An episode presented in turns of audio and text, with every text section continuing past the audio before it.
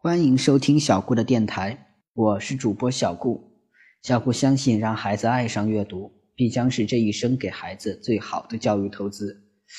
今天，小顾要讲的故事是《西圆圆公主新传》第二十六个故事：火烧船队。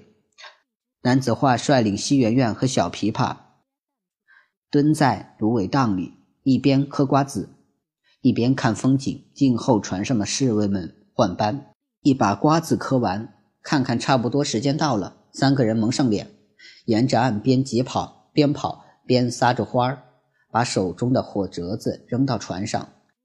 运兵器的货船保养得很好，木质干燥，几乎啊遇火即燃，转瞬之间便燃起了一片大火。由于这些船首尾相连，火势很快开始蔓延。西圆圆。跑得气喘吁吁，拉着男子画和小琵琶躲回芦苇荡看好戏。只见船上乱成一片，四面响起“走水啦，走水啦”的尖叫声。西圆圆人生中第一次放火，不免情绪激动，叽叽喳喳的和小琵琶笑个不停。男子画却静静望着河面上的船队，说道：“你们瞧见最中间那艘船没有？”西圆圆翘首望去，所有的船都乱成一团，唯独那艘船却毫无动静。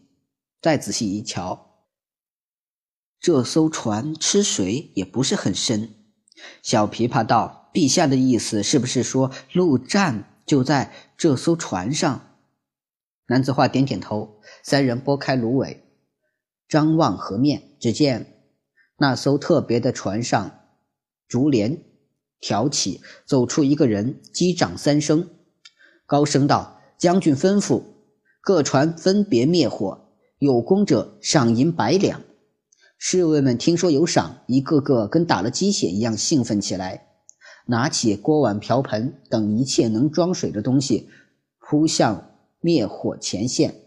毕竟是在水中取水容易，加上人多心齐，这一把火竟。眼看着就要被扑灭了，西圆圆正在焦急，却听见耳边风声呼啸，身后竟有几支火箭直直射向河中货船。火箭准头极高，竟挑些堆了柴草布帛的地方下手。轰的一声，烧成一片。西圆圆回头一看，差点欢呼出声。竟是啊，唐风和伯牙子一人执一张弯弓，正向着河中船队瞄准。唐风冲西月院眨了眨眼睛，笑着向伯牙子说道：“先生剑术通神，不过本王却还是不服。”伯牙子虽是弯弓射箭，却仍有在庙堂之中比走龙蛇的清雅，答道：“咱们比了这么久。”也是在伯仲之间，不如最后搏一把大的，谁能用火箭射穿那艘主船的船舱，便算是赢了。唐风笑而不答，又是啊，从身后的剑夹中取出一支白羽箭，将箭头在火折子上一晃，点上了火，火苗欢快地跳着舞。唐风斩臂。拉满了弓，噌的一声，火箭离弦而出，直直射向陆战的坐船，穿过木质的船舱。伯牙子弃了弓，府长笑道：“好，好，好，当真是英雄出少年啊！”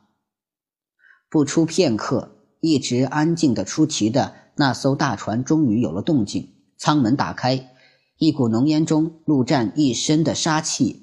仿佛令空气凝滞，侍卫们仍是三五人一组在灭火，陆战却双手握拳，将指节捏得咯咯作响，吐出两个字：“起船。”《西月院公主新传》第二十六个故事《火烧船队》就到这里结束了，希望大家能喜欢小顾讲的故事。